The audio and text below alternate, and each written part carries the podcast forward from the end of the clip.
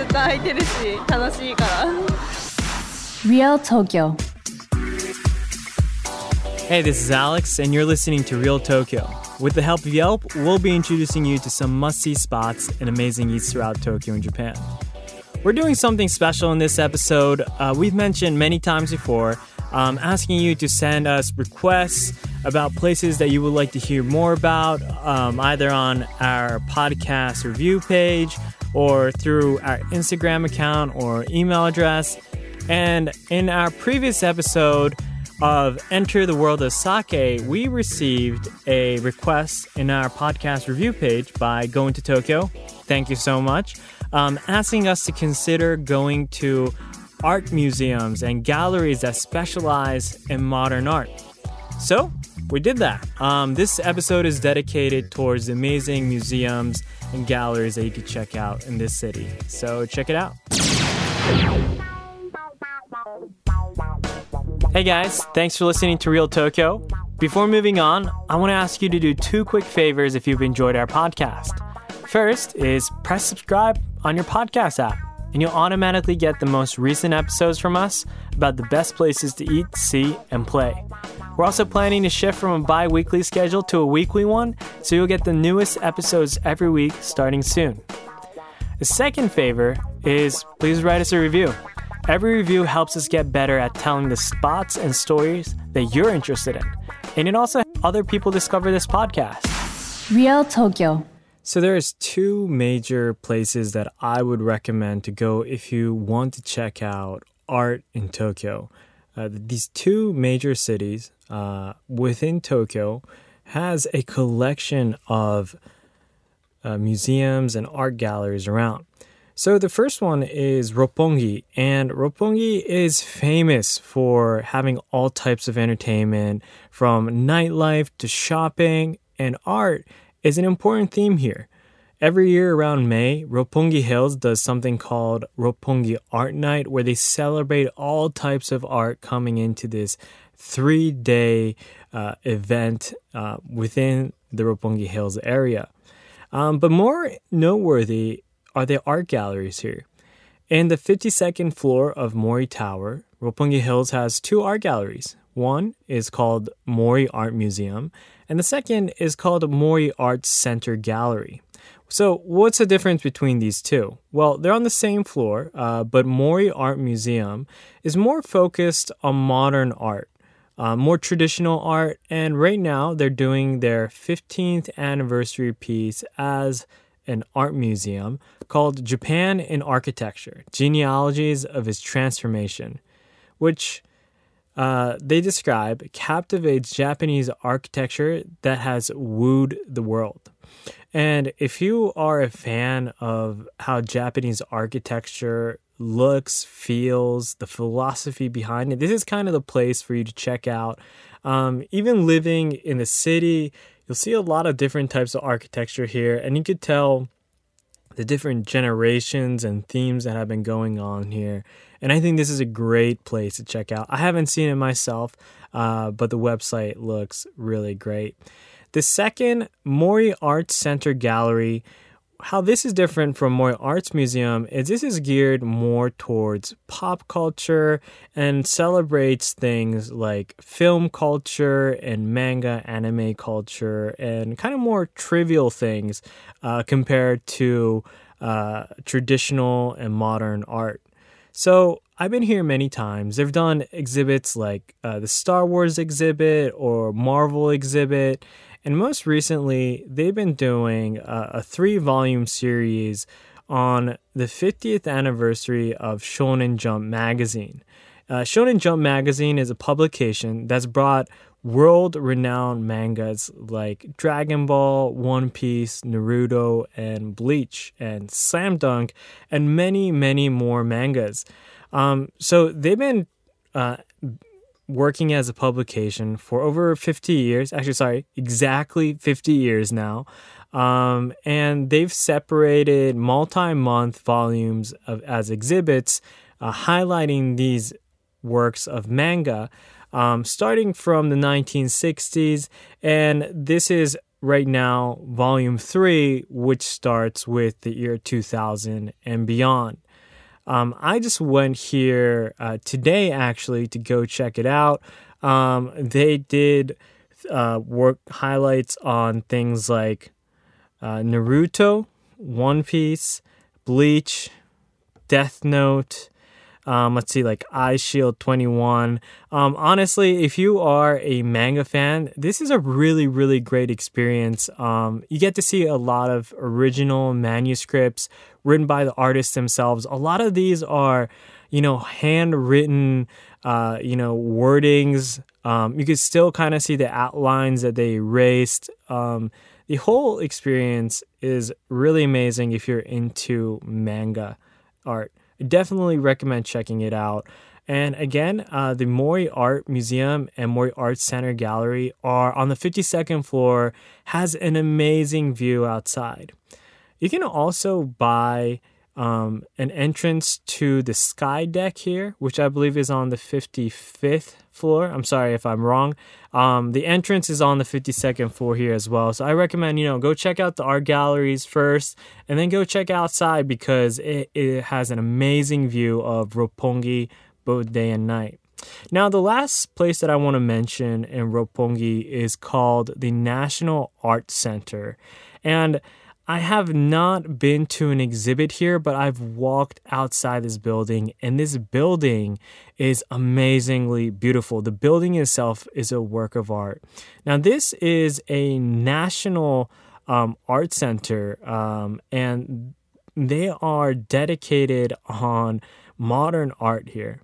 Um, well, not completely true. They they do focus on modern art, but they also do uh, more, uh, how do you say, pop culture things, just like Mori Art, uh, Art Center Gallery. Um, they kind of go back and forth. Um, right now, they are doing um, an exhibit called Portraitures in the Louvre Co- Collections.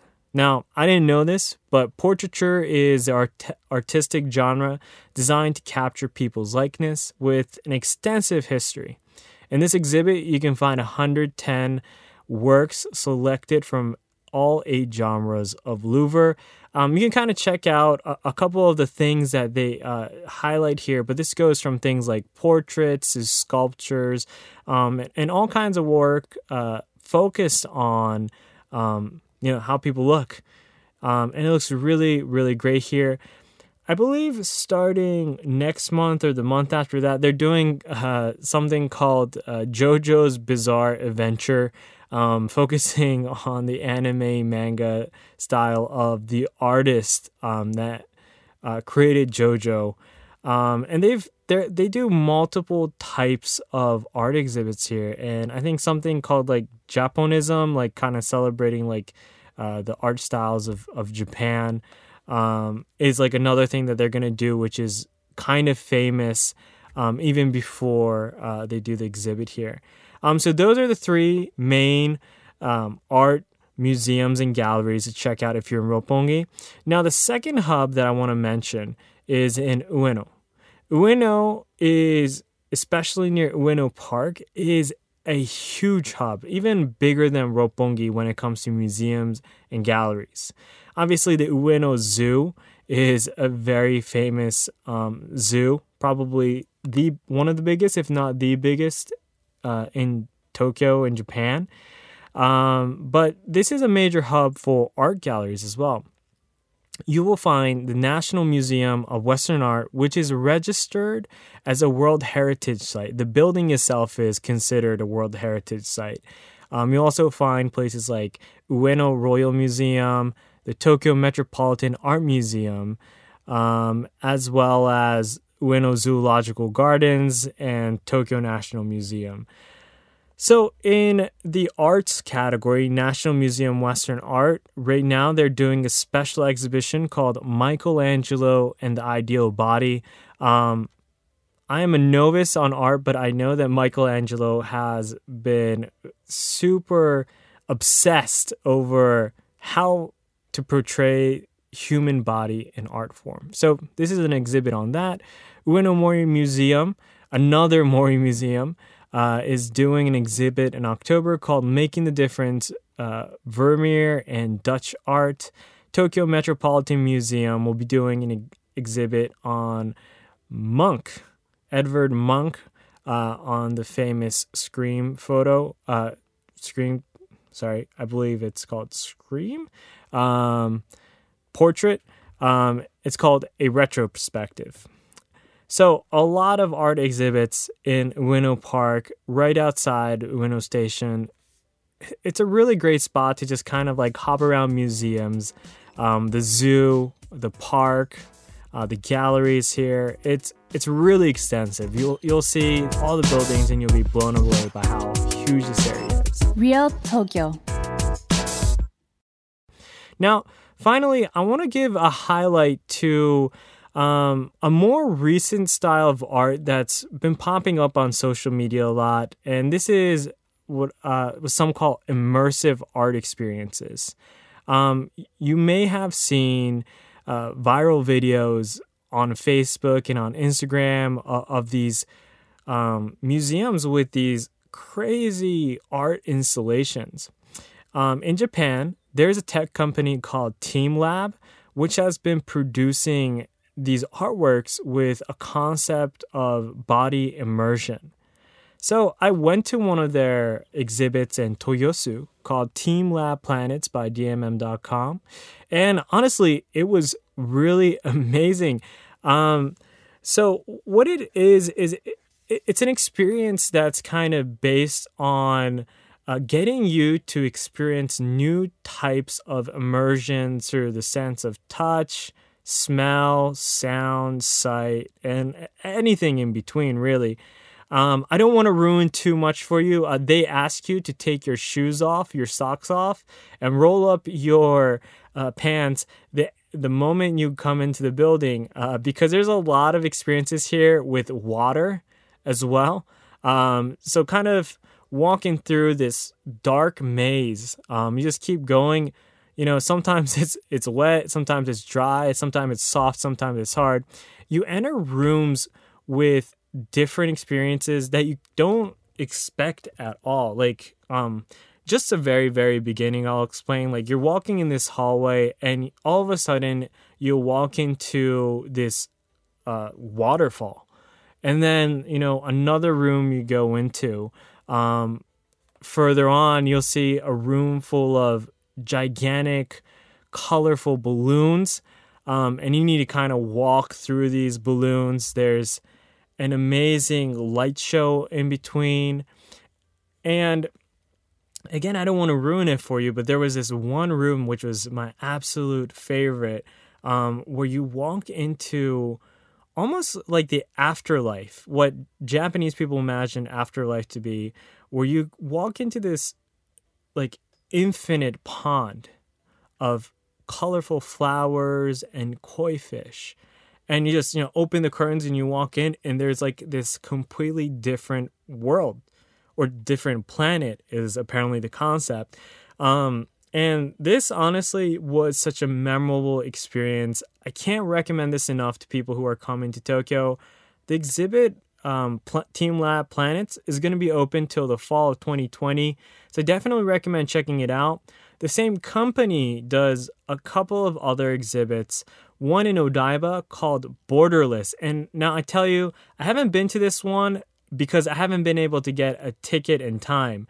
Um, this one is selling out really fast. Um, very similar concepts of body immersion art. Um, but again, had a couple of friends who've gone to check this out, and they are saying that this has been mind blowing. Um, so I can't wait to check it out. Um, but I can't if if I've you know I'm already blown away by planets, um, and I imagine Borderless is even better. Um, so if you are interested in checking that out, teamLab Planets and teamLab Borderless Planets. Um, honestly, day of you can still buy an online ticket. Borderless, um, you might want to check a couple weeks ahead of time, maybe three weeks ahead of time. Um, whole site is in English, easy to get through. Um, but yeah, it's a really, really cool experience. And I think it's very cool that there's a new type of like experience based art uh, that this company is making.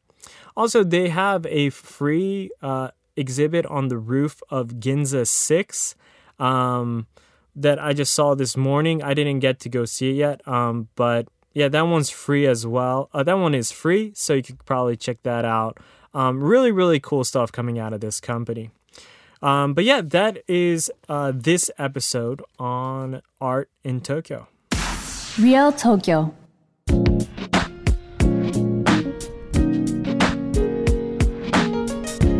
Well, that's it for today, guys. Thanks so much for listening. We really appreciate your support. Uh, you know, tell us how this episode was. It was kind of interesting. Um, I'm not an art guy, so it is a new experience for me to kind of explain art, but I could tell just from the amount of places and exhibits and even friends who love art tell me Tokyo is a great place if you're looking into art. Um, even you know this immersive experiences that teamLab is making um, from firsthand experience is really amazing. I can't recommend it enough.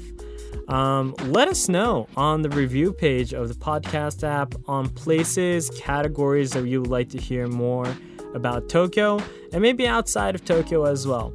Um, also, please press subscribe. That would help us a lot, um, and you'll automatically get our podcast every other week. And also, add us on Instagram at Real Tokyo FM. I'll be planning to upload a couple of photos and videos from teamLab Planets here. Um, we also have something called a ramen map on our Instagram account, so check that out. See you soon and enjoy Tokyo.